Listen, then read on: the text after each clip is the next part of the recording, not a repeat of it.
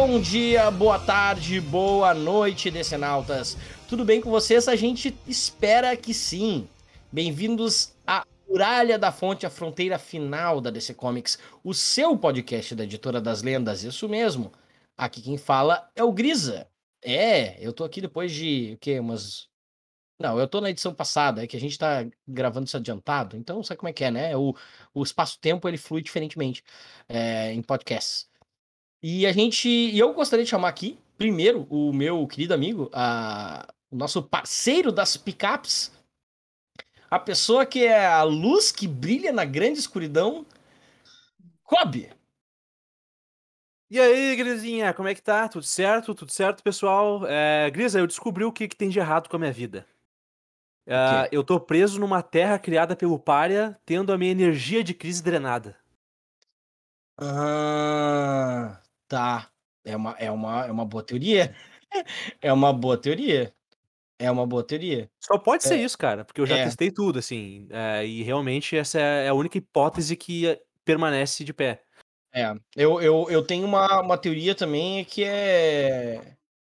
Assim, acho que a DC tá tentando ajudar né, o novo governo brasileiro.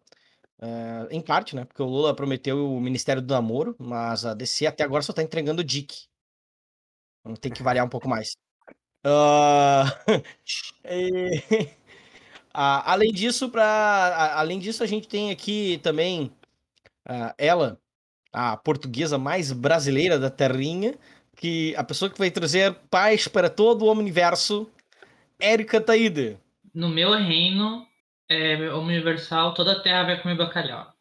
Bah, não seria tão ruim, eu acho. Bacalhau. Bacalhau. Além disso, temos também aqui o emo mais relevante do país no momento e na linha do tempo. Aquele que é o portador do legado do Emocore, Pablo Sarmento. Boa noite a todos vocês. E eu não sei, cara, eu tava pensando em uma terra emo, cara. Que coisa estranha que seria. A terra dos gibis do Gerard Way. Então quer dizer que Young Animal é o a terra, a terra do emo?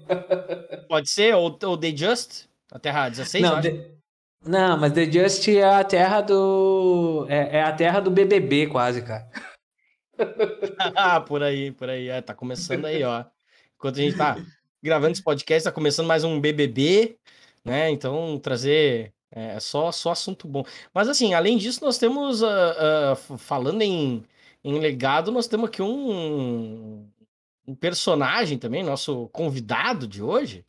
É um personagem aí de praticamente um membro da Sociedade da Justiça, né? Em relação a nós, pessoas novas. Que maneira é- elegante de chamar de velho, né? É. Que. Eu, pelo menos, eu não chamei ele de Um leitor, de texto. Mas ele, mas ele está nos nossos corações sempre em todas as Oh, nossas oh. teorias sobre o multiverso. Ele mesmo, Brunão. O Pai Celestial tá um.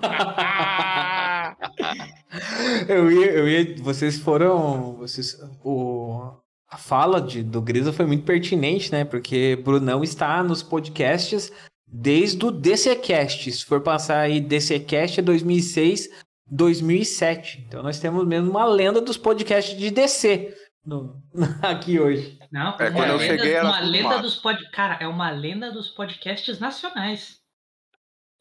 Exatamente. É, o Brunão, o Brunão é, é o Pantera, eu acho. Ou sei o que é? Isso é o Jay Garrick, na real. Brunão é o Jay Garrick. Do... Não, o Jay Garrick é muito gente fina. Eu acho que o Pantera é mais Brunão- adequado. O Brunão, Pantera é mais o- adequado. O Brunão, o, o Brunão é o, o super-homem da Era de Ouro que dava soco em, em é, governador corrupto e, e em burocrata que não fazia sindicato. E em Homem que batia na esposa também. É, nem sei em quem, mas esse negócio de soco eu gosto. Eu já volto, porque demorou demais pra começar e minha cerveja acabou, velho.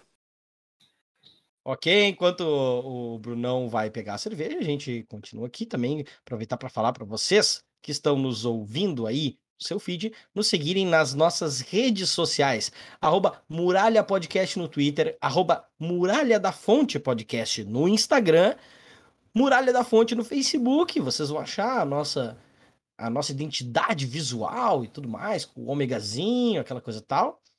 E caso, né, você seja um penício, assírio, babilônico, você seja um alguém, alguém que veio de antes da, da mão vazia criar o um multiverso, você pode enviar pra gente um e-mail através de muralha da fonte podcast@gmail.com. A gente tá vendo esse e-mail, Rob? Sim, eu entro todo dia. Ah, bom, porque, porque eu não. tem tem as cabines, né? É isso aí, é isso aí.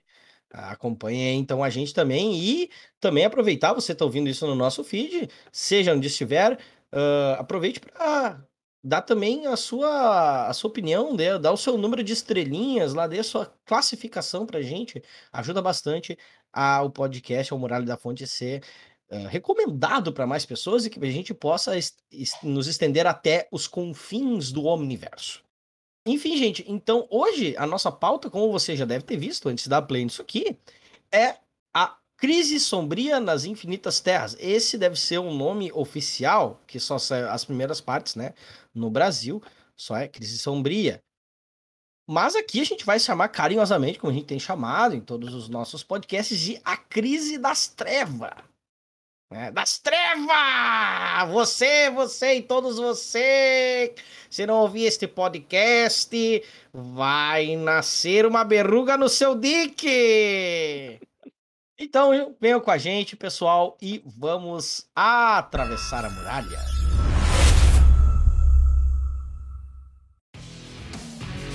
Oh.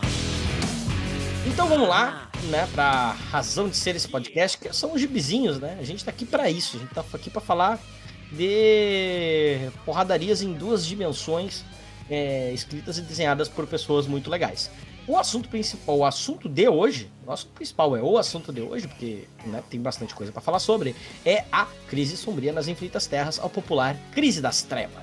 Foi um evento então com sete edições principais, escritas pelo Joshua Williamson, desenhadas pelo Daniel Samperi na maior parte do tempo, e também alguns tains, seis edições da Justiça Jovem, quatro edições de Flash, cinco edições de Mundos sem a Liga da Justiça e os one-shots The Deadly Green, The Dark Army, Warzone e Big Bang. Ainda antes também tem alguma coisinha de outras revistas que a gente vai citar aqui também para quem quiser mais contexto sobre algumas das coisas que são apresentadas aqui, tá? A gente também vai falando uh, de acordo com o nível de relevância. Primeiro, gente, com vocês então, impressões gerais, o que, que vocês acharam da crise das trevas? Vou começar com Erika Taide. Um dos eventos quadrinhos mais divertidos que eu li na minha vida. Dá pra ver que a pessoa se diverte muito fazendo coisas escalabuféticas que não fazem sentido nenhum, mas são cósmicas. É, e ao mesmo tempo tem muito carinho por toda a história da DC, por toda a lógica da DC. E me parece ser um afago muito, muito carinhoso, assim, a, a George Pérez e Marvel. E o spin-off do Justiça Jovem é, é da hora também, mas eu imagino que ele deve ser mais da hora se você ler o Justiça Jovem. Muito, muito bem colocado. Depois disso, aqui pela ordem, Paulo Sarmento, por favor. Eu acho que é a cereja do, do bolo Williamson, desse, do, de todo o trampo dele que ele vem fazendo na DC nos últimos 3, 4 anos aí. Desde que o Didio foi chutado da DC, graças a Deus. Graças a, a Dick, pode dizer. Porque ele faz um fechamento muito interessante de um arco que ele vem construindo há muito tempo e que ele precisava amarrar várias pontas e ele amarra as pontas de uma forma até tranquila, assim, sabe? Então, fiquei satisfeito. Não, eu acho que não é tão, tão gigantesco que nem a Erika falou agora há pouco, a gente pode até depois entrar melhor, mas é, é um bom gibi, é um bom evento e ele respeita demais algo que a gente ama muito, que é Multiversity. Eu achei muito legal isso. É verdade, é verdade. É, depois disso, Brunão, você já tá de volta aí? Poderia nos dar aí suas primeiras impressões? Já, eu tô de volta faz tempo. É nóis. Vocês não escutaram a latinha no rolê, velho? Ah, é... Tiplec, deu Tiplec, é verdade. Exatamente. É, enfim, sobre a crise sombria, o evento principal, é, eu gostei, gostei bastante. É, eu concordo parcialmente com a Erika, que é um, um, evento carinhoso com a DC, com a história da DC, etc., com a lógica da DC, né? É, mas eu gostei menos do que eu poderia ter gostado. provavelmente por eu ser velho, eu acho que assim, é, eu já vi premissa similar com os mesmos personagens sendo executados de forma melhor, assim, sabe? Tem tipo, sei lá, a Era Obsidiana, a Liga da Justiça de James Robinson e por aí vai. É, apesar de todos os problemas que, que, que, isso possa ter. Mas, assim, a minha opinião sobre a saga no geral é que ela começou muito bem e ela terminou muito bem, mas o caminho entre esse começo e esse fim poderia ter sido melhor. É, isso posto. Eu sou obrigado a contradizer a Erika aqui no negócio, porque, tipo, o Taim da Justiça Jovem é uma bosta.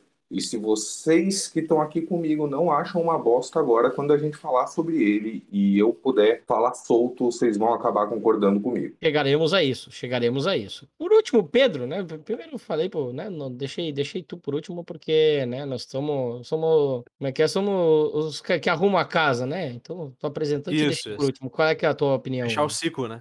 Isso. Uh, cara, é uma saga que eu gostei bastante. É, tem algumas coisas que são uma forçação de barra para mim. Exemplo, Zwade Wilson. Zwade! Isso. O Zwade Wilson como ameaça cósmica me pegou um pouco, assim, cara. E, tipo assim, algumas promessas que a, essa, a, essa saga foi fazendo ao longo das edições não foram cumpridas. Isso me decepcionou um pouco. Mas eu concordo com o Brunão porque ela perde muita força no meio. Porque como é uma saga muito curta, tem sete edições, parece que tem algumas edi tem edições fillers demais pra uma saga de sete edições, tá ligado? E acho que isso eles tentaram estender de forma artificial a história. Uh, mas de uma forma geral, eu gosto dela, eu gosto do espírito da história que tá sendo contada. Eu gosto do lugar no coração que ela tá, uh, uh, da DC, entende? Mas eu acho que ela foi estendida artificialmente, como toda a saga da DC é, ou da Marvel, e, e é isso, cara. Mas a minha opinião geral é bem positiva, não me ofendeu em praticamente nada essa, essa edição, essa, essa saga, né? E é isso, cara. Acho que o saldo é bem positivo, embora. E eu acho, eu acho bacana o status que ela deixa na DC a partir de agora, entendeu? Tipo assim, ela muda o status do Dick de uma forma bastante importante, né? E, entre outras coisas. Então eu gostei bastante por conta disso. O Dick cresce muito. Eu, eu ia até relembrar, né? Essa, essa saga ela começou com a ideia de ser seis edições. E aí, durante a Comic Con, foi anunciado que ela seria nas, nas Infinitas Trevas lá. E, e acabaram aumentando uma edição. Não sei se vocês lembram Sim, disso. Naquela Comic Con, eles aumentaram uma edição. Eu não lembro se aumentaram uma edição, tá? Mas eu tenho certeza aumentaram que ali. Edição, aumentaram uma edição e mudaram o nome. É, mas eu tenho certeza que ali foram, foram anunciados ali, se não me engano, cinco ou seis tains, cara. Então realmente a saga foi alargada da metade pro final, assim, tá ligado? Então, era para ser mais contida, mas ao longo ela foi tomando uma proporção que, na verdade, vamos ser sinceros, ela até nem chega nessa escala que ela se promete, assim, né?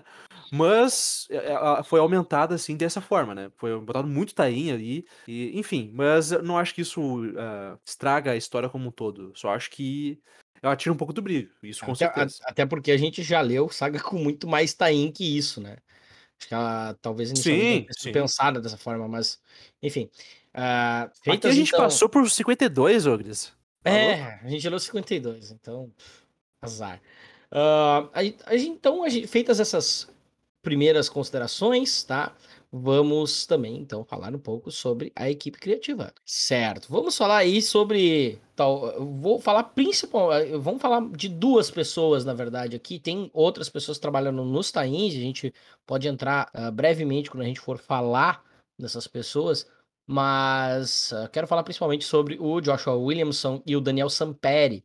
Tá? que são aí os artistas responsáveis por 90% da saga, 90 e poucos por cento da saga principal, das sete edições de Dark Crisis. O Joshua Williamson, né, o roteirista, ele já ele tava escreve, escreveu Flash por cinco anos, desde o começo do Rebirth, então aí de 2016 até 2021, né, é, colocou ele em destaque dentro da DC. É, ele também tem séries aí nessa época e um pouquinho antes também que ele já fazia. É, e eu lembro até que a gente, eu lembro que em, em projetos anteriores eu já também cheguei a falar um pouco sobre Birthright, Ghosted, Nailbiter pela Image, especialmente. Um, e também, assim, isso foi dando um estofo para ele, né? Mesmo também antes de escrever uma crise, o Williamson já vinha cuidando de eventos importantes da editora. Ele escreveu Fronteira Infinita, que hum, de certa forma na cronologia que começa a vir para os eventos que vão chegar na,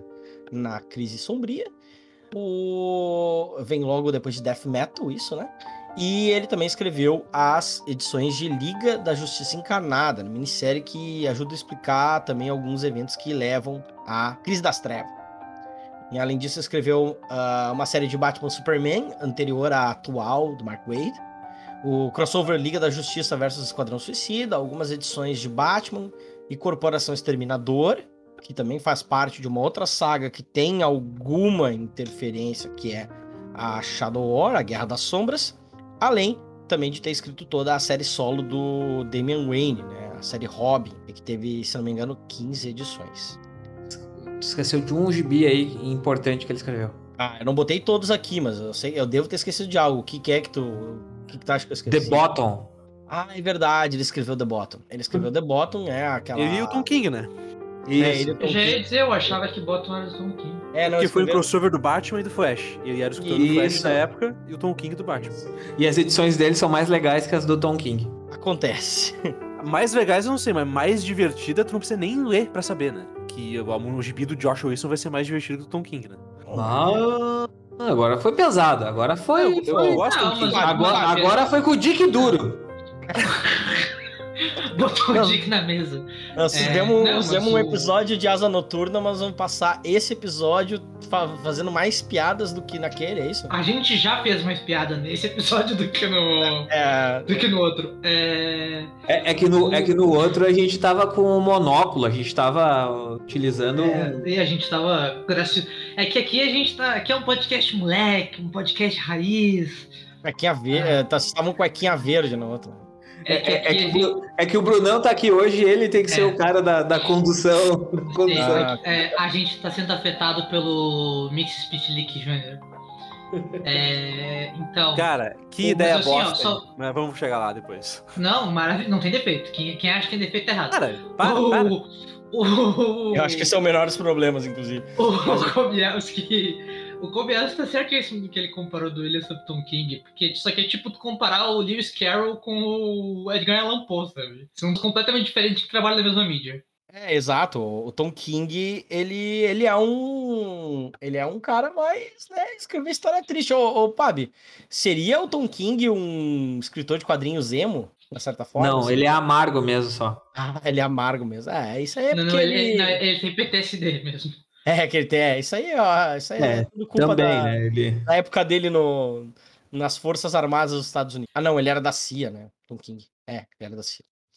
Enfim, uh, o desenhista, né, é o Daniel Samperi. É, ele, é, um, ele é espanhol e trabalha para DC desde 2011. Tá? Praticamente 90 e poucos por cento da carreira dele Uh, pelo menos o que eu pesquisei aqui, são coisas que ele desenhou para DC. Ele, desde antes de virar os Novos 52, ele já estava fazendo algumas edições aqui em ali, algumas revistas. É... E depois ele passou por Batgirl, Pandora, Arqueiro Verde, Liga da Justiça Dark, Aves de Rapina, Action Comics e 25 edições de Injustice 2. Ele foi o principal desenhista desse título. Além disso, ele também já trabalhava no início da década passada para Dynamite Entertainment em séries como Warlord of Mars e quadrinhos da Vampirella. O que, vocês acham do Daniel? Cara, é, eu acho a arte dele, pelo menos nessa série, eu nunca prestei muita atenção no Samperi antes, eu sempre achei ele é, é um bom artista, mas é, nada demais. Mas nessa série eu acho a arte dele, assim, irretocável, tá ligado? Eu acho que a, a, a saga não se sustentava sem ele, para ser sincero, assim, é, ele me lembrou um, um, um, Ivan Reis, na época que o, Ivan Reis era o, o, topo da onde você podia chegar na carreira como desenhista. E eu dou uma circulada, né? Não interajo muito, porque, porque fã de quadrinho, no geral, ultimamente anda um negócio meio complicado. Mas eu dou uma circulada pelos fãs por aí e, tipo, todo mundo quer o Samperi desenhando a, a revista do personagem preferido hoje, sabe? É, e eu acho que isso é, é, é, muito indicativo da qualidade do cara. Tipo, é, quando todo mundo queria ver ele especificamente é, na revista que você quer ler. Então, eu, eu não tenho crítica a fazer. Assim, é, eu acho que ele vendeu 70% da história, para ser sincero. Eu diria que, o, que o, a Crise Sombria é um multiverso de Samperi, com toda certeza. É tipo, é, não, não, se, não se dá para dizer que é a melhor obra dele, mas é a obra que ele se matou para fazer ser o melhor dele. É, e eu não diria que 70% da obra foi carregada por ele, mas com certeza, tipo, várias coisas que eu tava cagando que estavam acontecendo na história, eu estava cagando menos porque elas eram bonitas de eu estar cagando para. Tipo, a questão da Academia Titã, essas coisas assim. É, eu vou dizer que teve algumas páginas que eu realmente eu, eu cagaria solenemente para elas se não fosse a arte do Samperi. Ele me fez ficar empolgado com uma splash page do Hal Jordan. O, eu ia comentar, eu, acho, eu achei muito bom o trabalho dele, assim, talvez, eu não sei se é o melhor trabalho, mas assim como o Bruno Redondo no no Asa Noturno, a gente percebe a evolução gigantesca de um cara que trabalhava em Injustice, assim.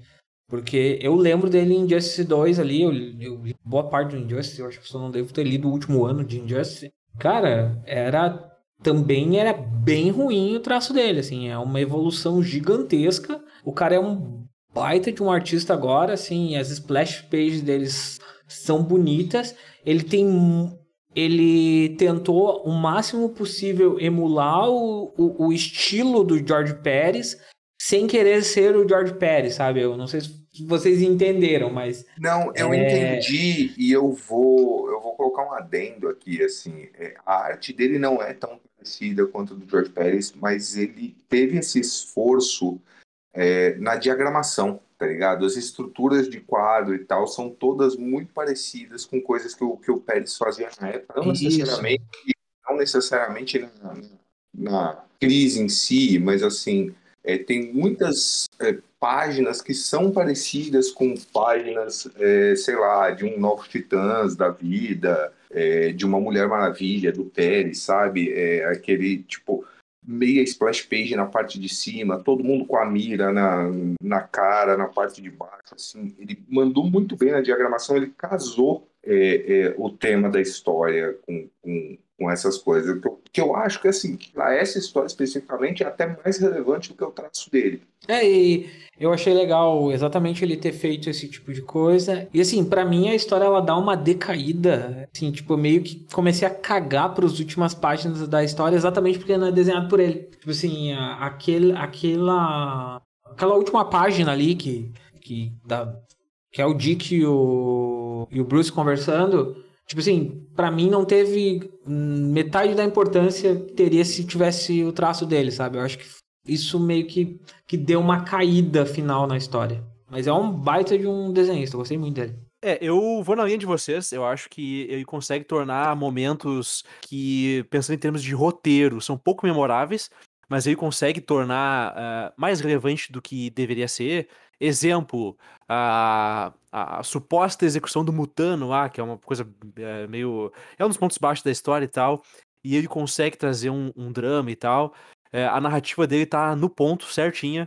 É divertido também ver ele desenhar várias coisas, tipo a Legião do Mal. A Legião do Mal do Daniel Sampere achei é, lindíssima, né, e tal. Uh, e sim, cara, a evolução dele é absurda, né, porque realmente, quando eu comecei, quando eu descobri como é que eu descobri, né? Quando eu vi a arte dele lá no Action Comics, né? Que eu acho que o começo da saga do, do, do Mundo Belo que é ele, né? Quando começa, é, eu pensei, quem é esse cara que eu nunca tinha visto na minha vida? Aí eu fui ver e vi que sim, eu já tinha visto ele antes, mas ele teve uma evolução tremenda na arte dele, né? E realmente, o Daniel Salperi aqui atingiu o ápice da sua carreira, por enquanto, né?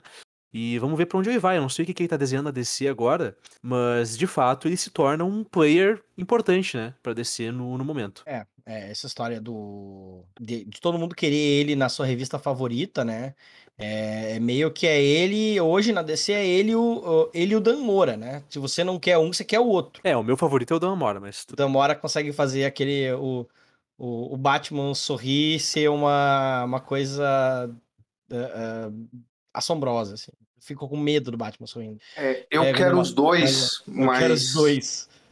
Mas é, eu quero os dois das minhas revistas favoritas, mas é, é, entrando aí no que o Pedro falou, que não sabe o que ele está fazendo e tal, eu também não sei, mas se eu tiver que colocar uma aposta aqui, é, ele muito provavelmente está trabalhando em um dos três títulos não anunciados do Mark Wade para esse ano. Então a gente descobre logo. Hum, olha ah, aí, que combo, hein? Será que dá pra fazer aposta no 1xBet com isso aí?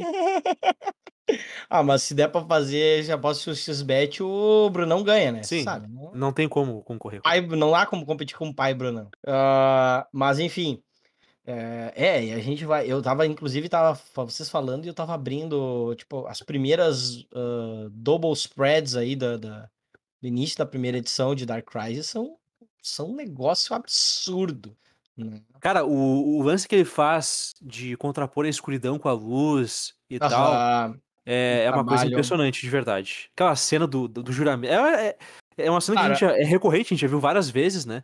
Do sim. Batman e do Robin jurando aí na, uh, e tal. Mas o jeito que ele faz é diferente. O jeito claro. que ele me engana é diferente. Sim, a gente tem que daí também lembrar que é, não é um trabalho só dele, né? Aí que entra aí a, na composição de luz e sombra também entra muito a questão do, do dos coloristas, né? O quem faz aí esse trabalho para ele é o Alejandro Sanches, é, que eu também nunca parei muito para confesso que mas é um dos grandes coloristas é, é, um dos do grandes momento, coloristas cara. do momento. É um cara que manda muito bem, dá volume e dá, dá um aspecto. Essa, essa cena da primeira página, essa primeira página com o juramento é espetacular e é simples para caralho, sabe? E é um negócio que uh, uh, sem a cor, sem a aplicação correta ali de cor, luz, sombra, uh, poderia ficar muito menos do que é, né? E tem várias outras páginas que isso se prova, que tem, uh, que tem umas aplicações aí que são, olha, o cara, o cara é bom mesmo. Uh, dito isso, gente, eu acho que a gente já, mais alguém tem, Érica tem algo a dizer? Eu ia só comentar que é muito, muito raro, na minha pequena experiência, né, de hoje em dia, é uma arte de um gibi que ela é tão boa para leitura de visão guiada, né? Que é o modelo do Comixology e do DC Universe Infinite. Uh, e presumo que do Marvel App também, eu não assino Marvel App. uh, porque eu gosto de ler clássicos. E essa vai ser a minha última vez que eu fazer essa piada na minha vida.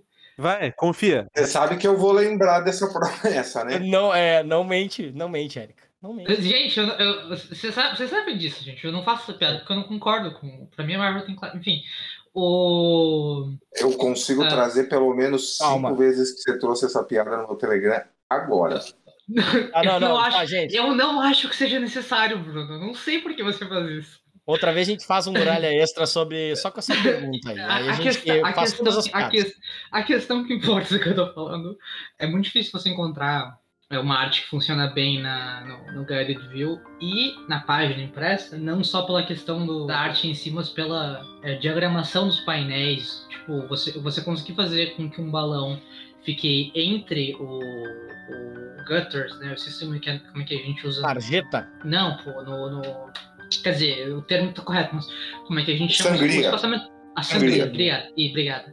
Quando um balão, um recordatório fica entre a sangria dos painéis, é muito difícil se fazer isso funcionar no Guided View sem interromper, sem quebrar, sem nada. E todas as edições do, do especificamente do Dark Crisis, não, não posso dizer isso de todos os spin-offs, é, de Times, perdão, é, dei uma de casual.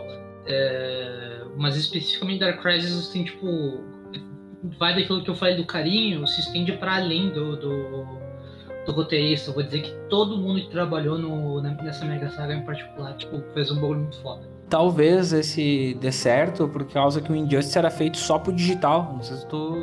Não, não, do, a, questão, a questão do, do Injustice e dos GB Digital First, é, eles, as páginas são estruturadas para funcionar sem guided view, eram feitas, né? Porque uh, se usava na época app de leitura que não era o, o só o guided view como que só tinha outros apps, inclusive da própria DC, se não me engano, que era uma bosta na época. Era basicamente tu folhear PDF, só que tu pagava pelo PDF. E daí eles faziam, o equivalente, tipo, meia página, uma página inteira, que era a página do Digital First, que o Injustice fazia parte. Assim como o Sensation Comics. que sempre me encomendou se chamar de Sensation Comics em vez de Sensational Comics. O Injustice ele era feito pensado na impressão física primeiro, mas com, quer dizer, na impressão digital primeira, né? Mas depois tendo uma impressão física. Tem outros gibis que fazem, fazem isso com excelência, né? O próprio o Liga Extraordinária Tempestade é, faz isso com excelência. É um gibi que foi feito pensando que ele ia sair fisicamente e virtualmente ao mesmo tempo, e ele te engana com certas coisas. E o Cris Sombria é outro que, é, que tem essa, essa sacada de, tipo, de diagramação para os dois.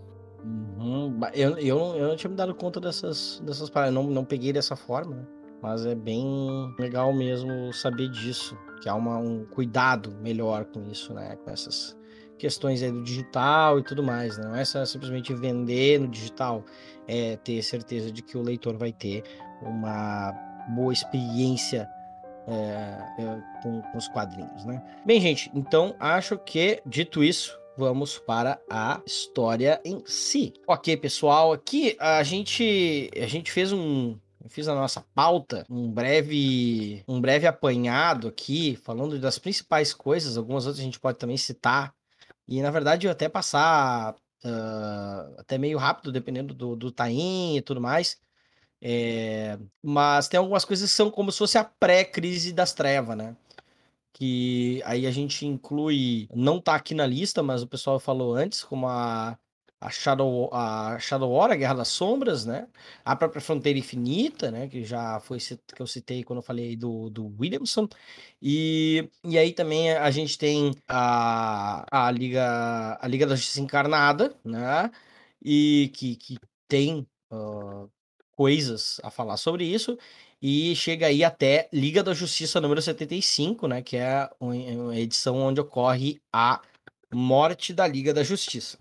Não é um spoiler, tá? Tá na capa do gibi. Se eu não me então, engano, é, a Liga da Justiça 75 já chegou no Brasil, então. É, 75 já saiu, até porque. É... Todo mundo já sabe que a Liga da Justiça Isso, é, a morreu. Liga da Justiça morreu. É, é, a Liga não morre, foda-se. Todo mundo sabe disso. Hum. Os caras estão presos, é, bola pra frente. Isso. Até porque ninguém acredita, quem, quem importa para acreditar nisso não acredita, né? Isso até é mostrado na, no especial Justice League Road to Dark Crisis. Né? Todo mundo, Dick, o pessoal todo. Não, não, cara, eles vão voltar, eles vão voltar, te calma. Porque quem fica falando todo mundo morreu é o cara que sobreviveu, né? Em Liga da Justiça 75, os caras dão de cara com o Palha, que, que é o personagem lá da crise nas Infinitas Terras, da primeira de 1985. Ele se coloca como porta-voz da grande escuridão, né? Uma força da entropia cósmica, etc e tal. É, inclusive, né, estamos abertos a explicações aí dos maiores entendedores sobre isso aqui, as pessoas que, que se importam com, principalmente as pessoas que se importam com a Legião dos Super-Heróis. E utilizando, inclusive, o, o Darkseid, mais uma vez que ele utilizar essa força, como lá nos gibis do, do Paul Levitz, né? A saga, a saga das Trevas Eternas, é isso, né? Uma vez o Darkseid queria fazer isso, né? lá no século 31. E o Pária começa a usar essa, uh, essa força, né? E acaba, entre aspas, matando a Liga, né? É, pelo menos é o que o Ladão Negro, o único a sobrar uh, disso, acha que aconteceu. Né? E, e, ele até tenta. Uh, quem avisou eles disso foi a Liga da Justiça Encarnada, lá na série deles teve é, um quebra-pau deles e, e com Darkseid acabou aparecendo até os Gentry de Multiversity. História essa também escrita pelo Williamson, tá? Então aí tá tudo dentro da, da, do escopo do autor da série principal de Crise Sombria. Liga da Justiça Encarnada também já saiu no Brasil. Tá? Liga da Justiça 75 saiu no Brasil.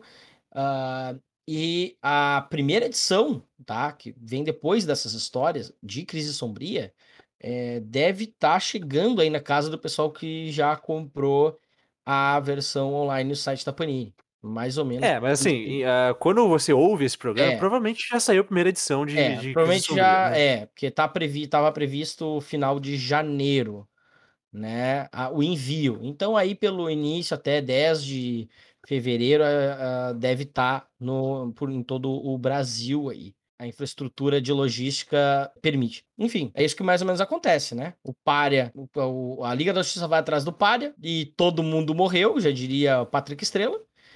o Adão Negro sobra, volta e fala, ó, ferrou. Só destacar, não é super relevante, mas é, eu curto. Tem uma referência a Jim Starlin e a Desafio do Infinito, se não me engano. Desafio Infinito? É, o primeiro. O primeiro da trindade de coisas horripilantes do Starling. É. O, o, único bom, na real, né, da trindade. Quando o, o Thanos com a manopla joga o surfista prateado pro, pro... Tipo, ele derrota todo mundo, sobra só o surfista que cai na mansão do...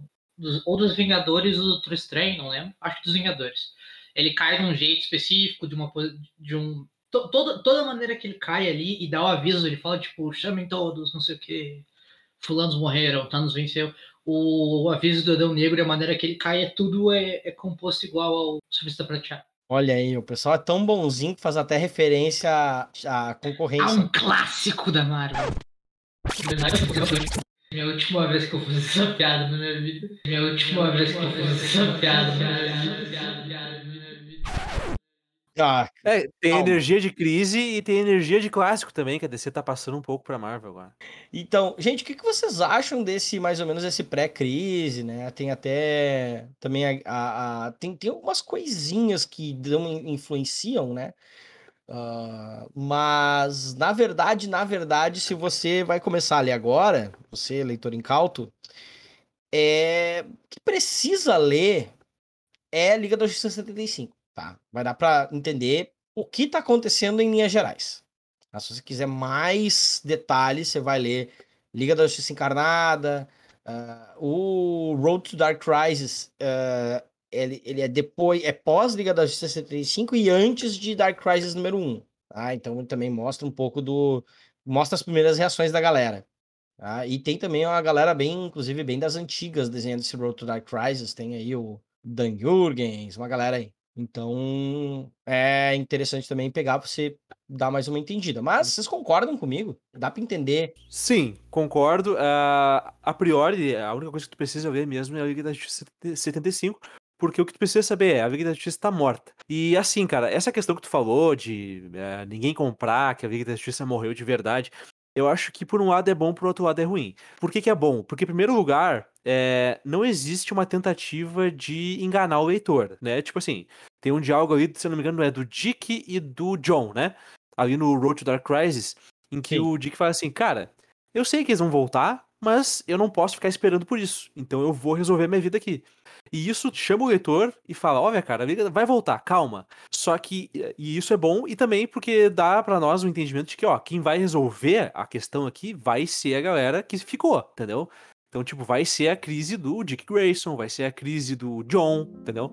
Por esse lado é bom, porque tu fica do lado sabendo que não vai ser traído no fim. É, pro outro lado é ruim, porque quando tu apresenta uma arma, tu sabe que essa arma vai aparecer. Então, a partir do momento que eles assumem que a Liga da Justiça vai voltar já, no, já antes de começar a saga, tu fica tipo, tá, quando é que a, a, Liga vai voltar, sabe? E fica naquela iminência de que ela vai voltar a qualquer momento. E, e, isso talvez atrapalhe um pouco da história, principalmente pra gente se colocar ao lado dos personagens que seriam eram para ser os principais dessa saga é, narrativamente. Né? Então eu acho que são, é uma coisa que tem ônus e bônus, né? O ônus realmente é essa coisa de tu ficar na iminência de que a Liga vai voltar a qualquer momento, descer do céu, é Deus Ex Machina e resolver tudo, né?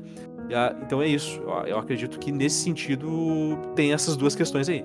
Mas assim, eu acho que historicamente a gente já sabe que, a, que nós, leitores, a gente sabe que a liga não vai morrer, assim, não vai acabar, ou não, tipo, os, os, membros da liga não iriam morrer. Até porque a DC já tentou pregar essa peça na gente no mínimo umas 3.500 vezes. Então, não, é... o leitor que, que tá acostumado já sabe, né?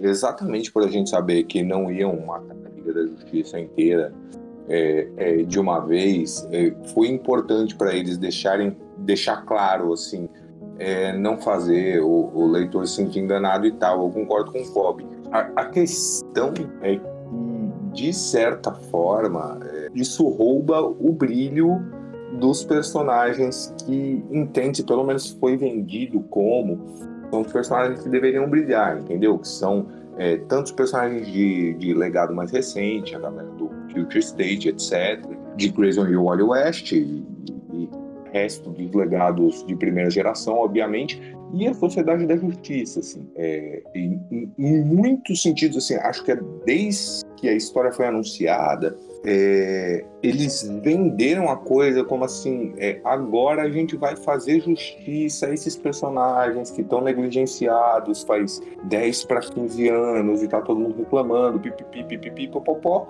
Não sei se necessariamente fizeram, entendeu? Então, é, é, é, essa questão da liga estar morta ou não, e todo mundo saber que não está, é, eu concordo com o Kobe. Eu acho que, que como é que eu vou colocar isso? Eu acho que fez uh, a seriedade do que é, é, esses personagens estavam lidando ali parecer menor, entendeu? Porque, tipo, o fantasma da Liga voltando estava sempre ali em cima. Pois é, acho que esses dois pontos fazem sentido, pessoal. Mas que, que mata um pouco o sentido, né? Ah, tá, então pra que que, pra que que tem a crise se os caras vão voltar? Por que que, por que, vocês estão contando essa história, sabe? É, ao mesmo tempo, é, é, essa, essa, essa jogada, eu acho que essa jogada do a gente sabe que eles vão voltar é mais. É, ela funciona melhor com nós leitores de mais tempo. Eu acho que quem chegou recém no universo DC vai achar isso bem embaçado, muito mais do que nós. A gente fica assim, ah, é esquisito isso. Da galerinha mais nova pode chegar ler isso. Tá, então, mas então, o que, que eu tô fazendo aqui, sabe? O que, que eu tô lendo aqui?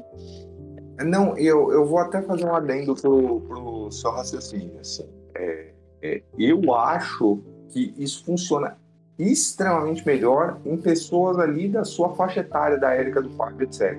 Entendeu? Porque é, você pega um cara da minha idade, é, é, a mesma história da Era Obsidiana, sabe? Aí é, foi o que me fez perder um pouquinho de tesão na história ali pelo meio, pelo fim, eu voltei.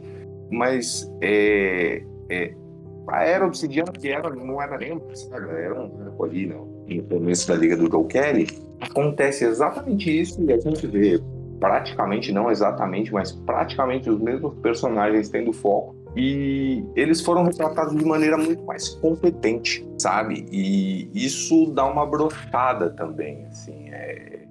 eu acho que, que se você estava mirando é, é, na galera que tava puta porque esses personagens foram maltratados, etc e tal. É, aquele meio da jornada do herói ali, aquele negócio da, rejeição, do, do chamado, de deprimido e tal, meio que pegou esquisito, velho. Sei lá, sabe?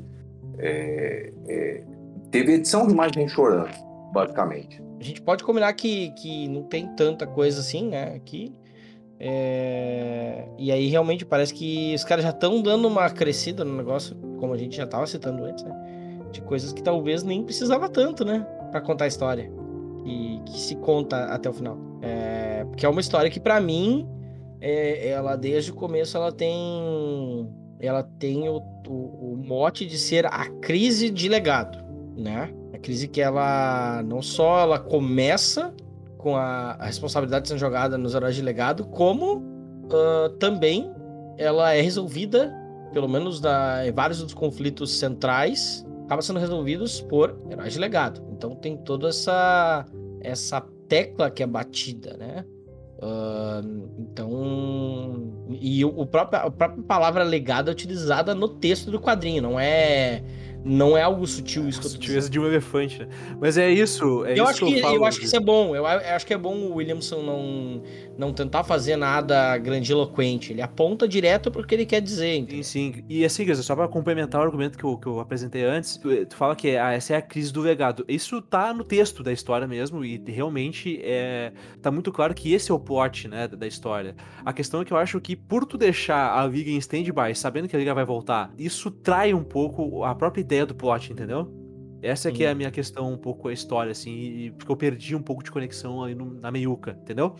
Uhum. É... Uhum. é, o que me trouxe de volta, eu também senti um pouco isso, o que me traz de volta são alguns dos tains que, justamente, eles dão, eles têm uma coisa meio filler, mas eles expandem para os lados, né, a narrativa, trazem elementos que não estavam ligados nessa saga, pra gente saber o que tá acontecendo com outros personagens, de uma maneira que me, me, deixa, me deixou interessado. Eu fiquei, tá, ok, ok, isso aqui tá acontecendo, mas a gente vai chegar lá. Eu não sei se vale a pena citar, tem, né? Eu cheguei, eu cheguei a falar antes, tem os elementos do multiverse, né? O, no pré-crise, né? De Justiça Encarnada tem isso, tem os Gentry e tal. É, eu não sei, Brunão, tem alguma coisa para falar sobre isso? Porque eu, eu botei mais para citar aqui para ver se vocês têm algo para dizer sobre isso que eu não não me empolgou em Liga da Justiça Encarnada e eu é meio que assim, ah, legal, tá, ok. Cara, é assim, Liga da Justiça Encarnada eu gostei muito por, por motivos um pouquinho diferentes da Érica, que eu também sei que gostou muito. É... O primeiro é porque, tipo, sempre que o Calvin Ellis é o personagem principal, você pode ter certeza que eu vou estar tá lá, tá ligado? Adoro o negão, véio. adoro. O segundo é porque acho que teve umas três edições de Liga da Justiça Encarnada e o Williamson falou assim: ah, mano, quer saber? Foda-se, agora eu vou desopilar.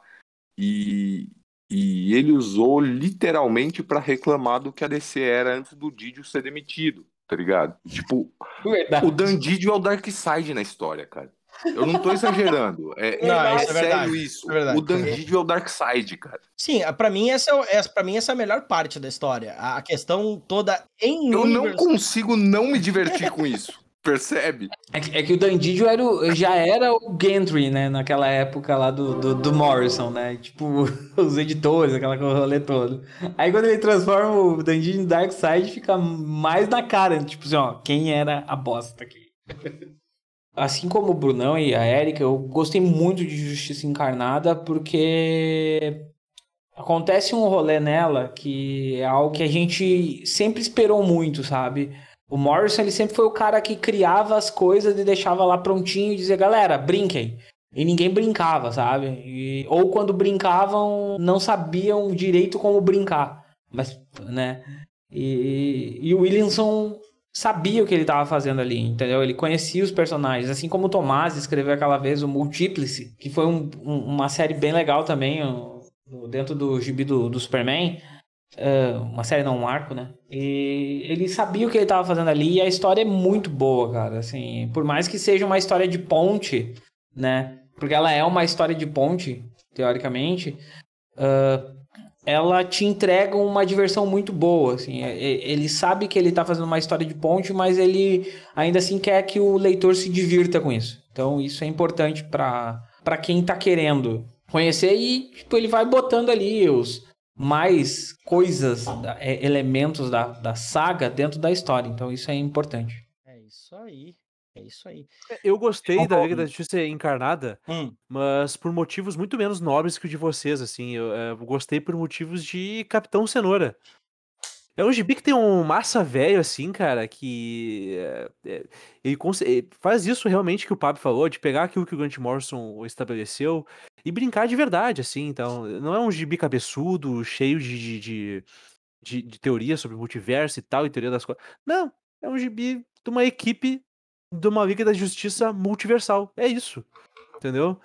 É, tá mais correto que todo mundo. É, é. Eu acho divertido pra caramba, velho. Divertido pra caramba. Sinceramente. E só por isso aí já valia. Inclusive, eu fiquei triste que era uma minissérie. Eu queria que fosse uma mensal. Pois é, eu queria uma mensal também. Quando também falar, ah, é uma minha. Tá. Eu fui pelo Calvin Ellis, eu fui pelos personagens. Por isso foi legal. Eu gostei da da doutora Multiverso. Achei legal, achei um conceito interessante também para apontar para isso, né? Mas, enfim, acho que foi. É, é, eu, é que eu acho que eu esperava, Kobe, esse, esse quadrinho com teorias e coisas assim. Acho que eu esperei mais do que o quadrinho tava vendendo. Porque a gente, a gente tá acostumado com o Morrison lidando com esses conceitos, né? Eu tô folhando aqui e tem uma edição que aparece a Terra 31 que tem o Capitão Barba Negra Esqueleto. Porra, como é que tu não vai gostar de um troço desse, cara? É, verdade. Só faltou ter um macaco do lado dele, que ele vinha vender mais. o macaco chorando. É, o macaco chorando. Nossa, começamos cedo a referência a Alan Moore. Pô, eu, eu gosto pra caralho do, de, de Liga Encarnada, né? Eu passei, cada edição que saía, eu lia, eu abri meu chat privado com o Brunão. Falava, Brunão, você viu que isso aqui? E o Brunão responde, Eu, é verdade. Eu, cara... Isso aconteceu. Daí, tipo assim, o, o Pedro não encontrou, o Bruno não encontrou é, nada dessas coisas assim incríveis e cósmicas no gibi, e provavelmente o Williams também não encontrou, mas eu encontrei. É. tinha bastante teoria multiversal, tinha bastante coisa biruta, e o melhor dos dois mundos, né, cara? Porque é, era. Tinha muito chip também, tinha muito, muito casalzinho fofo. E tem o melhor nome pro Batman do, do Flashpoint, que é Doutor Batman. É, Doutor Batman. Ah, é, tem isso. Doutor Batman, de fato, o dia do Doutor Batman a gente se empolgou na conversa. Eu lembro. É verdade. Doutor Batman é sensacional. Eu concordo, né, com vocês que é muito difícil de pegar a caixinha de, de, de brinquedos, né? Ah, mais especificamente, alguém chegar naquela caixa de areia cheia de remela de criança e tem um palácio de cristal feito pelo Dr. Manhattan que uma criança não binária careca escocesa fez, é, e a pessoa chega lá e não quebrar o, castelo. É muito difícil. Eu acho que o que o William, o Williamson fez foi, tipo, brincar ao redor do castelo de vidro com o negócio de areia dele. Ele pegava areia jogava em cima do castelo de vidro, dava cambalhota ao redor do castelo de vidro. E a babá ficava, meu Deus, babá sendo editor, no caso, né? Pensando, meu Deus do céu, vai quebrar esse castelo, eu vou tomar no meu cu. Porque a última vez que eu deixei um, um, um remelente desse brincar nessa merda foi Scott Snyder, e ele quebrou com o parquinho inteiro. E daí não deu nada de errado. Sendo o parquinho, o parquinho sendo o mapa do multiverso, no caso. Sendo a empresa, né, cara? Porque assim, ó, nada contra o Scott Snyder, entendeu? É muito pelo contrário, ele é muito gente fina. Né? Ele, ele, já, ele já pode se aposentar, né? Mas ele é muito gente fina. O problema do Scott Snyder não é nem ele. O problema do Scott Snyder é que, tipo, ele começou a escrever coisa cósmica pra descer. O mundo começou a ficar zoado, cara. Ele terminou a saga dele. O Dish foi. O Dish foi demitido, não foi uma coisa ruim. Mas o. o tudo mudou. O, o, nada mais será como foi antes não é sobre o multiverso, é sobre Scott Snyder escrevendo de bi. É que, na verdade, é que na verdade o Didi foi, foi demitido e disseram pro Snyder assim, cara, a gente tem que resolver um problema aqui. Qual é a saga que tá funcionando? Ah, é do Snyder? Tá, então a gente vai utilizar a tua aí pra finalizar o que a gente tem que fazer. Pois é. é. E toda a empolgação, e toda a empolgação que eu tenho pra falar do Williamson, dessa grande saga que eu considero uma só, né? Que é a do do, dos pitocos de Fronteira Infinita que tem a ver com isso, Liga Encarnada ainda até a Crise Sombria, é, é o contrário com, com a saga, com as Metal Wars. Eu ia no privado com o Brunão falar assim, mas puta que me pariu. Por que, que o Super-Homem tem um mullet? Puta que me pariu. Por que o Super-Homem tem uma soqueira do Darkseid? Ah, isso aí é errado, mas os mu Não, o mullet nunca é errado no Superman. Não venha com essa. Aí você me ofende. Não me venha com churumelas. É. Sabe, aquele meme que é um velhinho falando uma coisa e a mulher falando, tá bom, tá bom, senhor? Então. Aí o Grisa falou, não, o super-homem com o mullet é o melhor super-homem. Eu, sim, é. sim, sim, senhor. sim, velhinho, sim, velhinho. Isso aí. É. É, é, o, é o perna longa, praticamente. É, é velhinho. Eu, eu não vou mentir pra vocês que eu gostei uh, esteticamente de todas, não só a questão do traço, né, mas a questão narrativa de toda essa questão do chororô todo que aconteceu, mas foi meio, meio degringolada, assim, foi meio demais, eu concordo com o Brunão, assim. Não precisava nem de uma edição inteira de todo mundo chorando com a Liga Morta, até porque, tipo, venhamos, convenhamos, né, fica muito estranho, assim, se tem um, um, um, bagulho que eu não compro na narrativa, mas ninguém tem culpa, mas eu não compro, é a Cassie e a Dona chorando porque a Diana morreu. Tipo, o que que o, qual é a diferença dela ter morrido agora pra última vez que ela morreu e voltou a semana passada? Tipo. E, e, e quantas pessoas choraram pelas mortes da dona? Até aí. Não, é, é, esse é um ponto muito bom que você colocou, e aí eu, eu gostaria de me intrometer aqui, porque é, exatamente o que acontece é isso, assim, eu vou falar isso como alguém que conhece é, boa parte desses personagens tão bem quanto conhece a própria mãe. É, é, esse negócio de, tipo, ter Dick Grayson parado falando eu não sei o que fazer é um negócio que não existe, tá ligado? É um negócio que meio que trai o conceito do personagem. O Dick Grayson sabe o que fazer quando o Batman não sabe. O Dick Grayson Entendeu? fala eu não sei o que fazer, a resposta imediata do Tim Drake é ser ih, levou o tiro. É, é, não, mas é, é, exatamente isso, assim. É, é, e como ele é o personagem principal, assim, o Williamson não, não, vendeu ele como personagem principal, mas nós todos sabíamos que era, né? Como ele é o personagem principal, é, é toda essa recusa dele em assumir a liderança ali, quando é um negócio que ele já fez, tipo, é, é, pelo menos duas vezes, e assim, se eu puxar da memória, eu tenho certeza que eu acho mais quatro. É, é essa recusa dele em assumir a liderança, essa insegurança, etc., para quem acompanha o personagem, acaba ficando um negócio é, incômodo, sabe? Tipo, você sabe que ele já fez aquilo e já fez melhor. E é isso que eu acho estranho, sabe? Essa recusa. Porque vira e mexe, a gente já gravou aqui algumas vezes e eu já falei, acho que várias vezes. Tipo, ele é um dos melhores do mundo. A galera sempre esquece que, tipo assim, eles acham que sempre os melhores do mundo é o Batman e o Superman. Mas o Dick tá lá desde o início dos melhores do mundo. Então, não tem, tipo assim, se o Batman e o Superman não estão no lugar na Liga da Justiça, automaticamente essa liderança vai pro Dick. Porque se o Dick estiver no local, né? Mas é, é o que vai acontecer. E, e essa recusa dele não faz, não faz sentido, sabe? Até porque ele já fez isso, como o Brunão tinha falado. Tipo, é, é isso que me incomoda em vários momentos, assim, dentro de, dessa, dessa saga. Tanto que essa questão do Dick assumir o Liga da Justiça, ela é, digamos assim, estabelecida ou, ou, sugerida? Acho que estabelecida, né? Ao final da saga, né? Não, é, ela é, não, ela, ela não é, é esse, ela é sugerida ao final da sugerida. saga. Mas é, solicits, entrevistas e etc. já deixaram que é claro, não necessariamente que ele vai assumir a Liga da Justiça, mas que a Liga da Justiça desbandou e falou: olha, a liderança principal agora é você, entendeu? É... E é isso. Cuida, Tolochinha! Basicamente o que eles fizeram é o seguinte: eles disseram assim: olha só, a gente estava assistindo Justiça Jovem e dá certo. Então vamos fazer aquilo ali. É, como uma pessoa que é historicamente, provavelmente a única, talvez não a única, mas que a minha Liga da Justiça é a Liga da Justiça de James Robson é particularmente pitoresco para mim a ideia do, do chegarem pro Dick assim, Dick, você vai ter que liderar os, Surprise da DC. E o Dick fala, putz, não sei se eu dou conta. Essa é a desculpa mais esfarrapada para ele não querer trabalhar que eu já vi, assim, ele podia. Eu retcono, assim, na minha cronologia pessoal, na minha, no meu headcanon, que aqui não passa tudo de um ninjutsu, um truque do Dick Grayson, para que os outros heróis mais novos que ele uh, tomem a frente, é, queiram trabalhar em conjunto, coisas assim.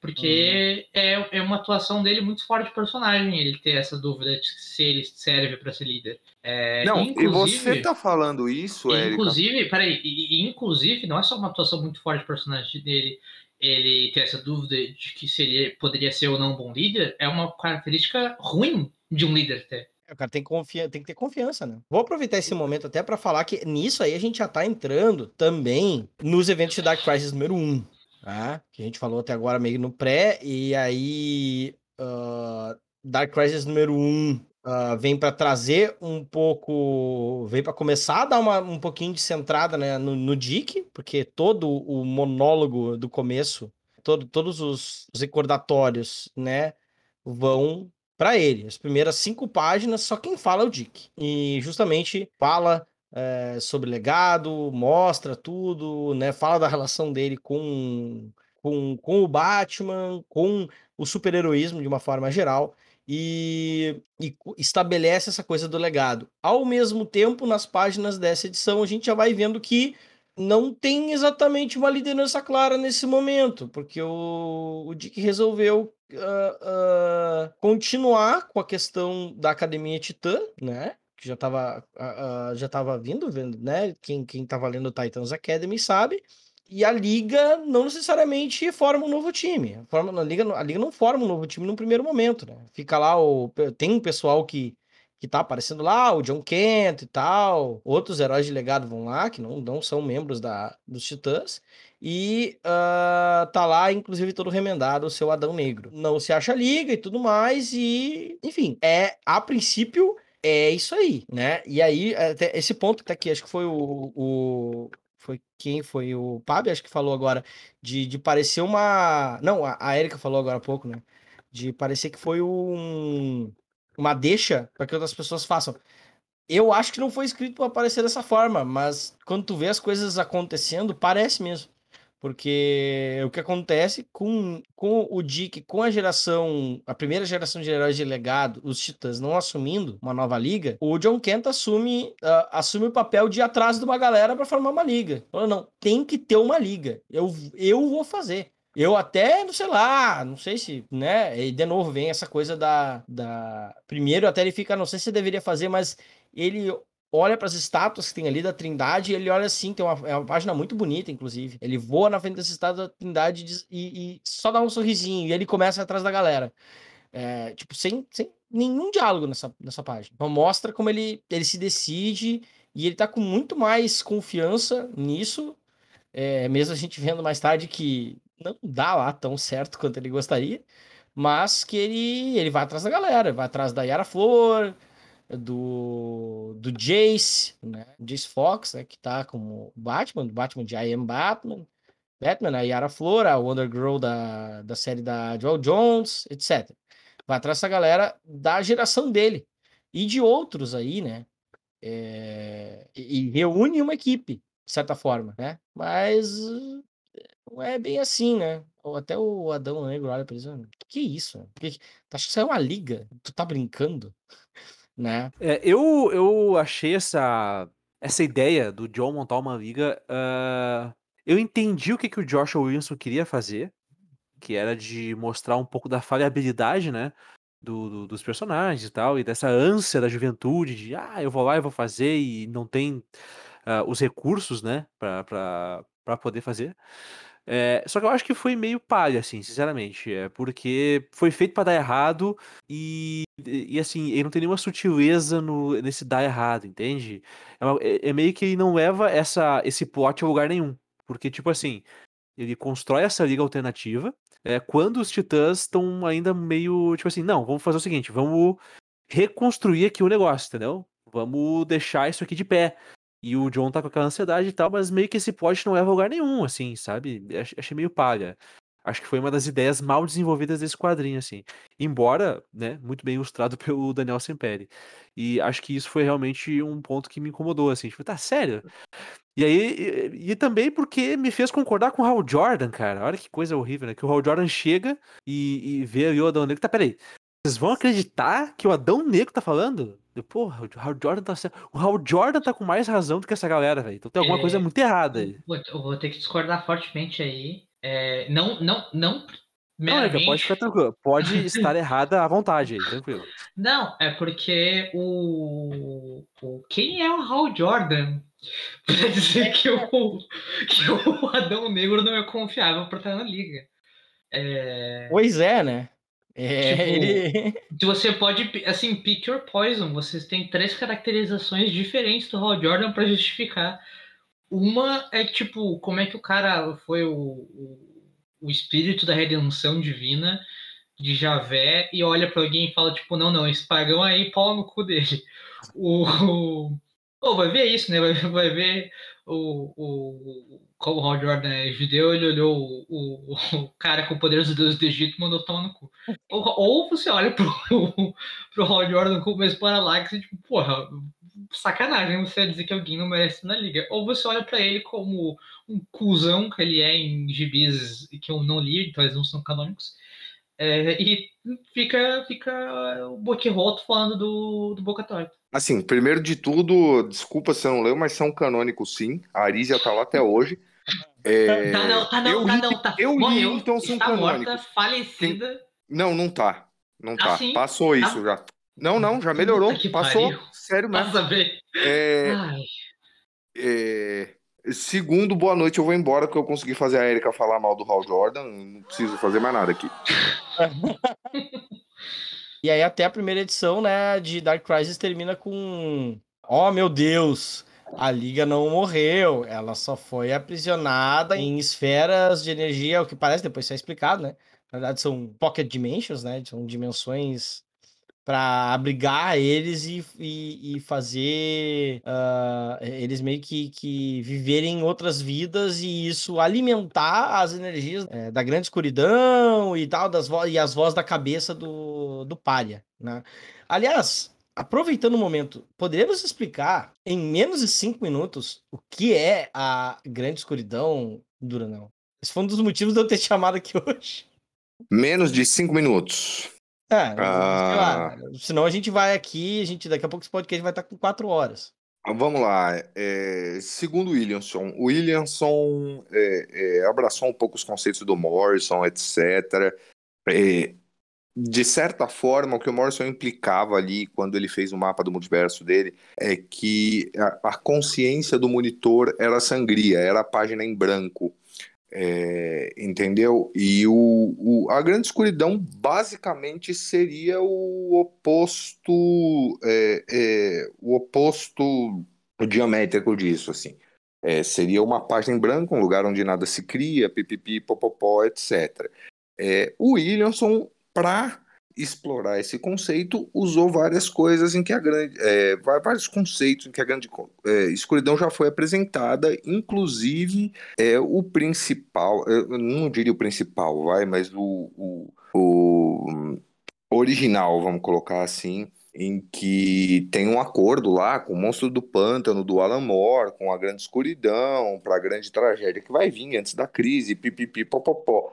Mas é, é basicamente entropia, cara não, não tem um conceito muito, muito complexo por trás disso, sabe? É, é, é, a ideia que o universo quer ficar em repouso e se incomoda com qualquer coisa que se mexe dentro dele, basicamente. É. Deu menos de cinco minutos? Ah, deu, deu bem menos de cinco minutos. Aí, mas só pra, maravilha. só pra garantir que cheguei quatro horas, hum. é... ah, vamos nós. Já temos, já sabemos quem vai editar então o podcast. O Diego. Ah, Érica, você caiu na minha carta armadilha, porque quem vai editar esse episódio é você. A sombra de Deus. No momento que Deus falou que haja luz, ele criou a própria sombra dele. É, e a própria sombra dele, essa sombra é o oposto total de todas as coisas, só que não é tipo Deus malvado, é só o oposto total de tudo que existe. Então, é só o oposto total de tudo que existe.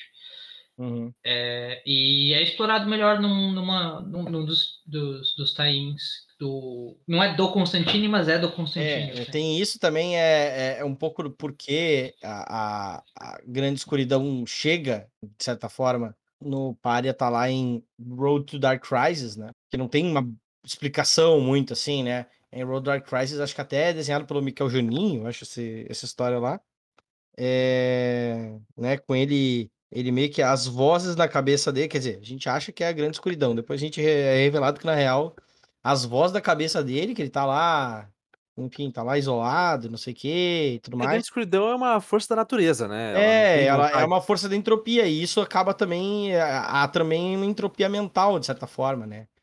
é, tipo, pra, a, a, fugindo de uma explicação teológica, até porque eu sou ateu, Seria uma espécie de uma, uma representação ficcional da energia escura. Tipo isso, entendeu?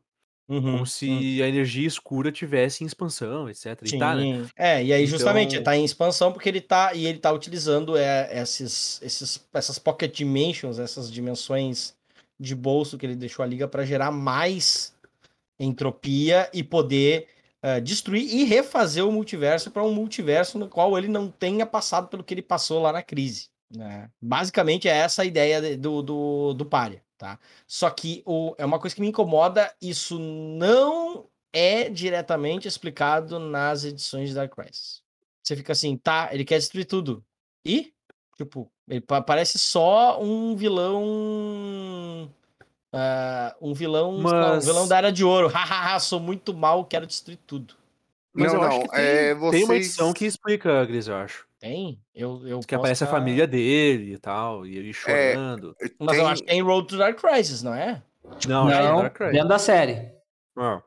É, tem uma dentro da ah. série. É, eu vou eu vou colocar um adendo aqui que é, também tem uma, uma edição que adiciona muito a essa história, embora não tenha absolutamente porra nenhuma a ver com ela, que é uma edição que o Pare aparece de Super-Homem é, Era Atômica, o Atomic Age, do, acho que é do Mark Russell, que é excelente, aliás, é, é, leiam. E, e o que vocês estão perdendo aí é que, tipo, basicamente o Pária é um vilão do Tom King escrito pelo Williamson, tá ligado? Ele tá com poder cósmico e um estresse pós-traumático. Ah, não, isso, é, isso, é isso. isso, é claro. Isso é bastante claro. E isso, para mim, é muito mais claro do que, tipo, ah, ok, é um cara que tá tão tá tão mal da cabeça que ele acha que a melhor solução para o multiverso é matar todo mundo e refazer tudo. É, tipo o Wanda não... no, no WandaVision lá, tipo isso. É, é um pouco isso, um pouco isso. É, tipo, ah, vamos, vamos fazer tudo aqui. É, aquela coisa, é, deu, deu, deu tudo errado. E kit estresa. E vamos, vamos fazer tudo. O multiverso 3. O multiverso 3 agora. Ah. E, e daí, na, e aí é que cronologicamente é mais ou menos aí que entra uh, o Taim de Justiça Jovem. Né? Mais ou menos no meio dessa Dark Crisis número 1. Porque você vai ver que você depois só vai ver algum personagem da Justiça Jovem, acho que lá pra 6. Se vocês prestarem atenção, eles não aparecem mais nesse meio Cara, do caminho. eu acho. Ele aparece só na 7. Só na, na 7, 7 isso que eu ia falar agora. Uhum. Então, uh, começa aqui, uh, são seis edições de Dark Crisis Young Justice, uh, que é uma minissérie, eles não estavam tendo uma revista, né, nesse momento, mas que ela, ela entra a partir daqui, a partir do meio dessa primeira edição, e ela resolve fora daqui para esses personagens voltar, para os personagens voltarem lá na edição, na, lá no final da saga, né? É. Vamos falar de Young Justice então, é isso? Acho que rapidamente, né? Foi. É, tá, eu, antes, então, eu quero então, falar antes do Brunão. Então tá? é o tá? seguinte, é, tem que deixar o Brunão falar primeiro e aí depois a gente não, não, concorda ou não. Eu queria deixar ele falar por último. Ah, porque tá. vamos fazer ponderações aqui e depois a gente bota o Brunão destruindo tudo. É, não, mas assim, assim é, eu ia dizer, eu tava. Eu fiquei até preocupado quando o Brunão falou isso, que ele não gostou de, de, dessa, dessa saga. E, e, eu li bastante Justiça Jovem. E, eu não achei ruim, assim, eu achei até bem ousado da parte da, da, da roteirista ela começar a, a trazer à tona alguns, alguns problemas daqueles quadrinhos da época que é tipo aquela, aquele rolê do machismo, aquele rolê da, da Cass ficar em segundo plano, Uh, isso, isso eu achei legal, sabe? Uh, o, o, arco em si, eu acho que ele é menos importante do que essa redescoberta desses personagens que, tipo, mudaram demais desde, do, desde o, da última edição do PED no, no Justiça Jovem. Então, foi isso que eu achei legal, assim, por, porque por mais que tenha uma caracterização muito boa do, do Bendis, uh, desses personagens no, na série do Bendis, eu achei legal ele resolver esses problemas históricos desses gibis dentro de uma história que tá fora da, do multiverso, que não tem, não vai ter impacto na, naquela série. É uma aventura para resolver tretas internas, sabe? Tipo assim, como sentassem num, num divã. É, esse é meu problema. Esse é meu problema. Porque olha só. Uh, se fosse uma minissérie limitada, que não tivesse envolvimento nenhum com a crise sombria, beleza, eu até aceitaria melhor o conceito de, de, de tu pegar. Primeiro lugar, né, cara? Inventar um personagem para cumprir uma função que é do Superboy Prime. Isso aí para mim já me incomodou um pouco assim, porque tu não precisa criar outro personagem, já tem o Superboy Prime. E aí ficou um pouco, sabe, pra não, mas mim, aí uma você repetição... tá cometendo, você tá cometendo um equívoco é. logístico. Não tô nem de sacanagem, você tá cometendo um equívoco logístico duplo. O primeiro é que o Superboy Prime, ele é o, o Jeff Jones, né? Ele é saudosista da Era de Prata. O que não faz sentido, porque ele lia de Era de Bronze, não sei, né, comigo. Ele é saudosista da Era de Prata. O não, não teria como, do ponto de vista dele. O, eu entendi. E o Mitsubiki Jr., ele é saudosista dos anos é, 90. Isso, isso. É, e tem, ele, é, ele, ele é um outro paralelo. E só pra lembrar, assim, tem um outro paralelo com o Mitsubiki, que é o primeiro vilão da série do, do Young Justice também. Do, da, do, do Gibi. Então tem esse paralelo também. Não, sim, verdade. Beleza. É, mas enfim, aquela coisa não me agradou, principalmente porque, não, daí o, fi, o vilão tem que ser também o. Sabe? Tem que ser filho também de alguém, tem que ser legado de alguém também. Isso me incomodou. Mas assim, tu tá lá vendo a Dark Crisis e tal, e, e, e se envolvendo com a história, e de repente tu tem que parar pra acompanhar uma sessão de terapia em grupo da Justiça Jovem, sabe? É um pouco broxante. É um pouco broxante. Sem contar que a execução é um pouco confusa confusa é... e, e, mal executada. Então, eu acho que eu entendi as intenções que estavam ali por trás, beleza? Só não achei que ela tem absolutamente nada a ver com a crise sombria. Só isso. Esse é, É, meu eu grande problema com essa fiquei- história. é, é- é uma série, são seis edições da, escritas pela Megan Fitzmartin e com arte da Laura Braga. E eu concordo com esse último ponto, tá? Pensando justamente E eu gosto nisso. dela, tá? Eu gosto dessa roteirista. É, não, eu, eu, eu concordo principalmente com esse último ponto. Essa, é, essa minissérie não precisava estar na saga. Não precisava. É, inclusive, eu acho que ela seria muito melhor se ela não estivesse. Mas, assim, é colocada nessa saga por conta do tipo de comentário que, se, que é feito sobre ah, o legado e o conteúdo desse legado. E como algumas pessoas levam al- parte do público leitor levou e ainda leva, em alguns casos, muita ferro e fogo esses personagens. E não ah, e não para pra pensar no que no que, que tem que ser feito hoje com eles na hora de, reescrever, de, de escrever eles de novo, né? É, é, e eu acho que esse é um ponto que o Bendis não atacou e poderia ter atacado e falhou em não atacar. Mas fazer isso agora é é, é, é, é um, eu acho que é um desperdício, sabe? De um, de um conteúdo que poderia muito bem estar começando uma nova série regular. Hot take. Hot take. É... Vocês estão muito velhos. Talvez, talvez, talvez, eu, eu é, talvez. Eu, Porque- falei, falei hoje Desde- isso num grupo nosso. Desde, desde quando isso é um- não é uma. Tipo, a história dos gibis é assim, tem, tipo, no mínimo desde a crise nas Infinitas Terras. Tipo, todo gibi da DC da época tava, faz, tava, era tie-in de, de Crise nas Infinitas Terras. Tu não é obrigado a ler esse gibi pra entender Crise nas Infinitas Terras. Isso seria uma afronta, isso seria absurdo. Mas, tipo, tu não precisa. Hum. Eles não, eles não te obrigam, não tem nada que acontece nesse, nesse, nessa bolha que É. a gente tá falando agora que é essencial pra história, tipo, um método de derrotar o vilão, ou, É, mas é que quando tu personagem. compra, tu compra na banca, o gibi tem o, o logo lá da Dark Rise, né? Tinha isso com, com, com outros. Esse era o padrão da época. Tipo, no uh, DC 1 milhão foi assim, Noite Mais Densa foi assim, Crise Ok, Final ok. teve. Tá querendo dizer, é, Érica, que a forma como isso tá sendo colocado é feito de propósito pra simular uma saga antiga? não, não tava. Mas aprecio. É, é o que me- a- Eu só quero lembrar, eu só quero lembrar uma coisa a vocês. Invasão tem Taim, tem uma história que impacta o gibi do homem animal. Sim. Então eu não sei porque a gente tá discutindo isso. tipo, Ah, não não, diferença, tá. gente. Fui convencido. Nesse ponto eu fui convencido. É, se tu lê todo, se, se tu é um verme como nós somos produtores de conteúdo ou decenecos safados que consomem tudo que nem o Brunão, é, você vai ler tudo. E daí você vai ficar tipo, ah, mas isso poderia ter em outro lugar. Ah, mas isso poderia ter melhor.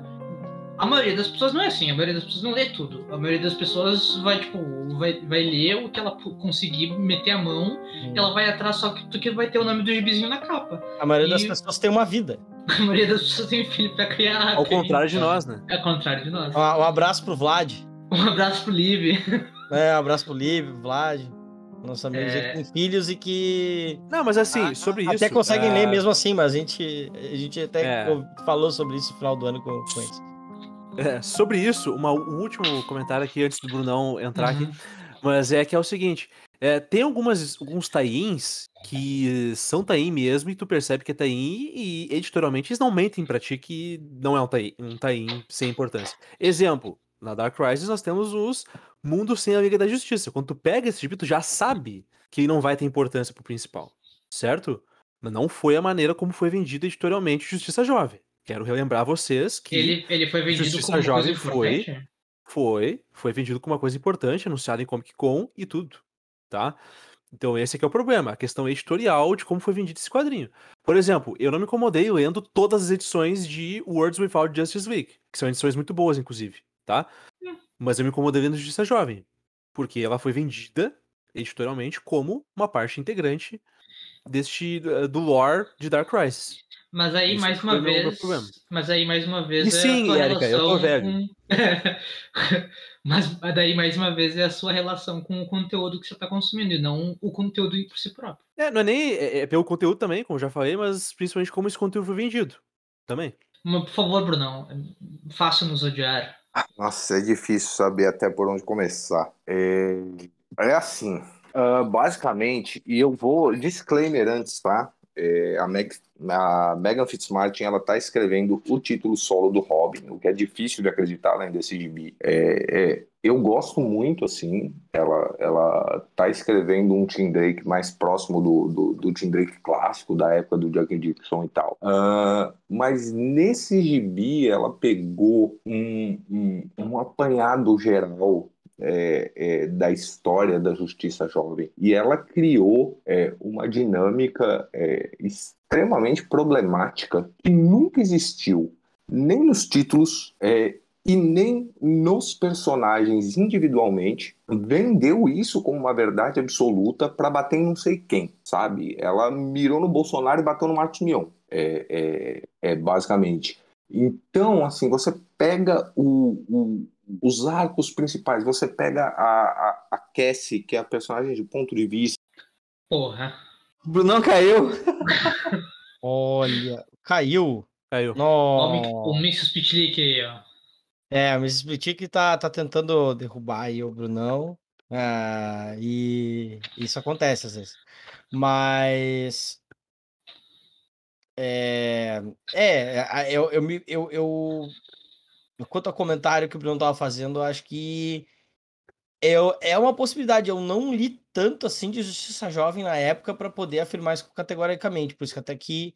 Uh, porque também a gente dá, deu a palavra para ele, porque ele é um cara que com certeza leu tudo. A gente sabe que ele, ele gosta é, da, dessa galera aí, como ele acompanhou essa galera da Justiça Jovem também nas suas séries é, solo é, nos anos 90 né? Lembrando, nos anos 90 a gente tinha séries solo do Tim Drake, do Superboy Connor Kent, é... não lembro se tinha uma da Cassie. E tinha do Impulso. Esses tinha três. Impulso. Da, tinha Impulso. Da Cassie não, não tinha. Cassie não tinha, mas tinha Impulso. É... Claro, a questão, por exemplo, não, não tinha uma série da Impulso, do, da, da Cassie e tal, não sei o quê. Tem coisas que são mais estruturais do que propriamente narrativas de propósito. E eu acho que essa parte da crítica até faz sentido. É, para quem, por exemplo, alguém. É legal, é, de certa forma, uma boa representação, mas que avisa: ó, se você vai ler, se você hoje, pessoa jovem, pessoa que tem menos de 25 anos, vai ler Justiça Jovem original do, do Peter David, é, realmente vai ter algumas coisas, tipo, alguns vilões, algumas. Algumas são coisas que as pessoas enfim, vai ter coisas que não vão soar, uh, que não vão soar tão ok. Mas a, a questão estrutural, eu acho que é muito mais a questão estrutural daquela época, coisas que não se pensava e que se deixava correr, que hoje não se deixa mais. E que bom. Cara, tem coisas que estavam, assim, tudo que eu encontrei no gibi. Vou, vou, vou, dar um exemplo grosseiríssimo, mas real, não, não é, não tô tirando da minha, né? eu tava lendo esse, essa minissérie sem nenhum conhecimento de Justiça Jovem, nunca li o gibi de Justiça Jovem. E quando chegou na, na, na moça do, dos peitos mágicos que hipnotiza o homem, eu achei que era uma coisa, tipo, inventada pela autora, não entendi, googleei, vi que existia, perdi algumas horas da minha vida lendo a wiki da personagem, porque eu queria ter certeza que era real, que não era algo que estava sendo aumentado, etc. E não, a personagem existe. E a existência da personagem é o suficiente para mim para a série do, do, de quadrinhos da época ser um absurdo. E daí tem a outra personagem lá que é, que é um bagulho racista pra caralho. E assim vai. Tipo, eu não encontrei nada. Eu não sei o quão fiel narrativamente é o que ela tá falando, mas assim, os elementos que ela usa de personagens que existiam na época nessa minissérie, eles são todos reais e eu não tô lembrando o nome, eu tô, eu tô com, com Zara, Zora, é, é uma mulher com um grito que parece um nome de guerra japonês, mas é, é uma coisa, é pra ser uma personagem latina, é todo um... A estereotipação que existia nessa época, ela é real. Totalmente real. É, é realmente, às vezes, é, o atributo da vilã, que nem lá, era, era, era bater nas pessoas com os peitos. Isso é tipo, porra, tá, é, só, é só errado. Isso é só errado. Não, não, é, não, há, não há nenhum adjetivo. É errado. Ou, errado hoje, os padrões de hoje, né? É, isso. O escritor que botasse isso uh, sem ser de uma forma irônica, como a, a Mega Fist Martin faz aqui, seria automaticamente cancelado. Viraria Comic Gator. O, não, só mais um ponto que o Brunão ia, falou ali sobre a questão da, da troca entre os personagens, principalmente entre a Trindade. Uh, ali eu fiquei incomodado. Isso, isso é real, assim. Porque o, em momento algum, tem uma hora que o que o impulso fica tipo, diz: "Ah, vocês me viam como amigo depois começaram a me ver só como ajudante de vocês, sei o quê". Cara, isso nunca rolou entre os três, sabe? Tipo, os três eles tinham o mesmo papel de protagonismo igual. Isso o Peter David nunca errou nesse sentido, entendeu? Poderia ser na representação, nessas coisas que, que a gente estava comentando agora. Mas essa essa troca entre os três, eu acho que ela forçou a mão mesmo. Isso isso isso é real. Mas eu acredito que seja para ela tentar criar a narrativa que ela estava buscando, sabe? Então por isso que talvez incomode mais. Mas eu concordo com isso. Eu conseguiria imaginar, Mas daí eu tô, daí eu tô que nem o pare tirando voz da minha cabeça. É, é que o conforme a gente chega nos 2000, né, não mais Justiça Jovem, mas ali conforme a gente chega no Titãs do, do Jones, o Connor e o Tim, eles têm muito mais proeminência do que o Bart, e o Bart é escanteado ao ponto de letalidade, né? Mesmo que o Connor também venha a falecer, o, o olha, o Bart morre de uma forma muito mais foda-se. Talvez, talvez seja isso que ela tá falando, assim, sim, o, sim. a men menor relevância dele pro universo. Mas aí é zero ideias, assim. Não, não, mas é, mas é real, assim, tanto que depois do contrato de Judas, a gente tá entrando em Titãs de novo, mas de, contrato de Judas não. Como é que é o nome daquele dia de formatura? Formatura. Dia de formatura. Dia de formatura, a equipe em si, a equipe se dissolve e ela vai para um Titãs que é bem mais sombrio, assim. Uh, e ali tem a, tem a, teoricamente, a evolução do Bart de impulso para Kid Flash, sabe? Tem esse, esse rolê, assim, começam... E eles começam a mudar um pouco a forma que eles se, uh, se tratam entre eles. Então talvez seja essa rusga aí. Não seja tanto para falar do, do Pad, mas sim para falar do Jones, né? Por, porque o Jones muda a interação entre os três. Mas a gente é um papo para outra hora, a gente volta nisso depois. Vamos seguir. A...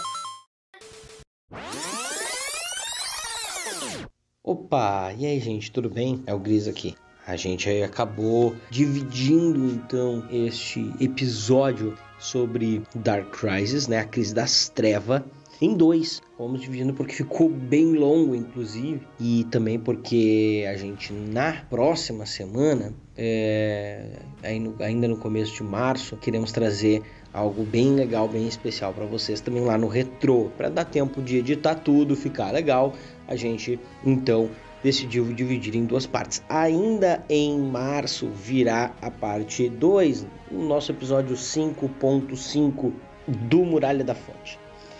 Então, não se preocupem, a gente vai trazer para vocês, não é cachorreando nada aqui, a gente vai é, só reorganizando aqui o nosso cronograma, tá, gente? Fiquem de olho que logo chega. Sigam então a gente lá nas nossas redes sociais, arroba Muralha Podcast no Twitter, arroba Muralha da Fonte Podcast no Instagram e Muralha da Fonte no Facebook. Falem também com, com toda essa galera aí que tava lá, eu sou Grisa, né? Então estou como arroba Brisa Grisa no Twitter e Facebook. A Érica ali também tá como Lady Erika o Pab como Pab Sarmento e o Kobe como Kobielski Pedro no Twitter e Pedro Kobielski no Instagram. Tá, gente? Um abraço para vocês e a gente já volta, viu?